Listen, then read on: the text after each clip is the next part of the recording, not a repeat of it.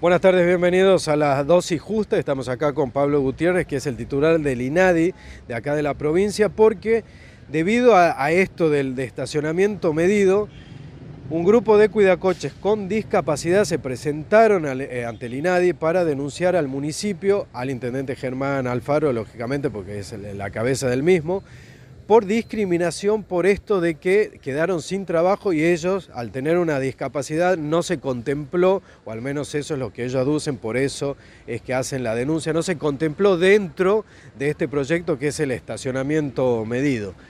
Pablo, ¿cómo te va? Bienvenido a la dosis justa. Hola Álvaro, ¿cómo estás? ¿Todo bien? Bueno, contame, hoy se presentaron un grupo de cuántos cuidacoches. Sí, hoy se presentaron trabajadores y trabajadoras de la economía popular, de la, economía no formal, Cuidacoches, eh, más o menos un grupo de 12 personas en la delegación donde hicimos una denuncia unificada en el cual bueno, manifestaron realizarla hacia, hacia digamos, el municipio, digamos, el ejecutivo del municipio, que el intendente Germán Alfaro, sobre la exclusión digamos, de su puesto de trabajo. ¿no? Bien, bueno, para que la gente sepa, y vos también Pablo, hoy eh, hubo una conferencia de prensa por parte del intendente Germán Alfaro, en donde, entre otros temas, se tocó esto del estacionamiento medido, que había algunas cuestiones que no la habrían tenido en cuenta, entre esas el tema de los cuidacoches que quedaron excluidos, y lo que nos dijo en la conferencia es que ya estaban sumando, ya lo estaban incluyendo de a poco a estos cuidacoches. Ah, ¿Te consta esto? ¿Te lo dijeron cuando fueron a hacer la denuncia? No, no, no, no hicieron ninguna, ningún tipo de audiencia, digamos, con el, ni con, el municipio, ni con el ejecutivo, ni con el director, digamos, de tránsito. Eh, no realizaron ningún tipo de mediación sobre el tema, siguen sin poder trabajar tanto estas personas con discapacidad como aquellos que venían a diario haciendo este trabajo, ¿no? Eh, no, tienen todavía una solución, una respuesta del municipio, Otra cosa que también nos, dijo que, volviendo a esto de la inclusión que estaban, estaban incluyendo en el proyecto a los cuidacoches que ya venían trabajando con anterioridad, eh, que la condición necesaria para que sean incluidos era un carnet de buena conducta. Sí, sí, eh, bueno, ellos no sabían de esta medida que va a tomar, digamos, el, municipio, pero bueno, me parece que, bueno, eh, en este caso tendría que ser de otra forma, porque muchos eh, y muchas de ellas por ahí este carnet no van a tener la, posibilidad de acceder, digamos, a ese carnet porque no, no, no consiguieron, digamos, otra inserción laboral y tuvieron que hacer este trabajo, digamos, en, el cual eh, también es, eh, es una mentira que eh, el vecino o la vecina del microcentro, por ejemplo, tenga, no tenga confianza sobre ellos.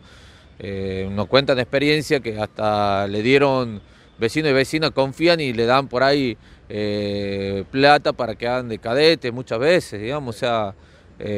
nada, hay, hay, todo, ahí los, los cuidacoches que están hace 20 años, 15 años, 30 años en un mismo lugar y que ya son amigos de todos los vecinos, como también hay otros que, que sí pasaron, eh, ya todos nos enteramos de, muchas veces de agresiones por parte de cuidacoches que por ahí no estaban fijos en, las zonas, pero que aparecían en algún momento y ahí había conflicto con algunos vecinos. Sí, sí, sí, hay alguna inconducta. No hay que generalizar ni de un lado ni del otro. Hay alguna inconducta, pero la mayoría, digamos, creo que conoce su, su cuidacoche de la cuadra y ha tenido mucha confianza. Te estoy hablando eh, en lo que eh, suscribe a la ordenanza esta del 2015, que eran las 300 cuadras que se planteaban dentro del microcentro, dentro de las cuatro avenidas, ¿entendés?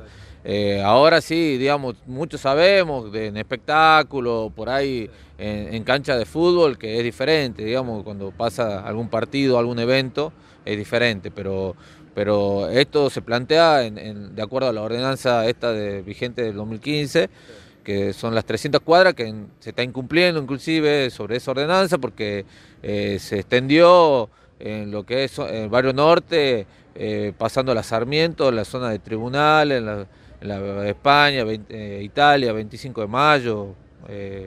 o sea, no está cumpliendo, digamos, en los parques, Parque Avellaneda, Parque 9 de Julio, o sea, y porque la ciudad obviamente a esa ordenanza ha cambiado y, hoy tenemos sendas peatonales, semi peatonales, donde bueno, no estaban en ese Ahí momento. Ya se, se- claro, ya se corrió un poco la posibilidad de, de trabajar en esa zona por esto que me decís de las semi-peatonales, por ejemplo. ¿Cómo, cómo, cómo sigue ahora este trámite de, de la denuncia que hicieron? Ya la presentaron ante el INADI y ahora tienen que llegar al municipio, notificarlo al intendente, no sé cómo sigue. Sí, no- notificamos al municipio y de ahí, bueno, nosotros eh, tratamos de que se lleve una coherencia, una mediación de, de parte del municipio con, con esta parte, si la parte afectada, con, que son los trabajadoras y trabajadores, quieren obviamente a llegar a una mediación y si no, bueno, sigue en curso la denuncia hasta un dictamen final, ¿no? Pablo, muchas gracias. Muchas gracias, Álvaro.